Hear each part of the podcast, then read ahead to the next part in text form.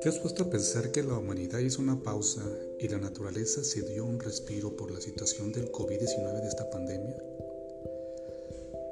Desde nuestras ventanas contemplamos las calles vacías escuchamos la risa de los pequeños a lo lejos, las canciones, los aplausos, las llamadas, el grito de esperanza de que todo cambie pronto. Nos hemos dado cuenta de que no somos tan importantes como creíamos, que no somos tan invencibles como lo pensábamos que somos tan frágiles como nuestro entorno, que lo que queremos controlar también nos controla. El futuro es incierto y los planes pueden cambiar. Hemos entendido también que no somos tan diferentes, pues respiramos el mismo aire y pertenecemos al mismo planeta.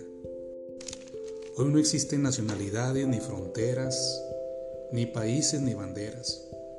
Ahora vemos al mundo como unos otros, Hoy es un día más, un día más que pasará a la historia por lo que hagamos o dejamos de hacer.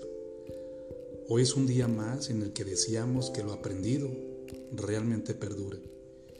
Que la unión y las palabras de aliento se queden en nuestros corazones. Que no olvidemos que las crisis nos sirven para evolucionar y los errores para aprender. Y sobre todo, mientras la caída, hay que levantarse. Un día más para reconstruir nuestra mente, nuestro entorno o nuestro futuro. Porque más allá de nuestra individualidad, sabemos que juntos podemos dejar una huella eterna.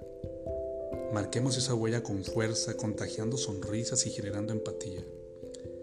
Es un día más para evitar que lo que hagamos hoy se pierda mañana y que brinquemos nuevos objetivos y actuemos conscientemente.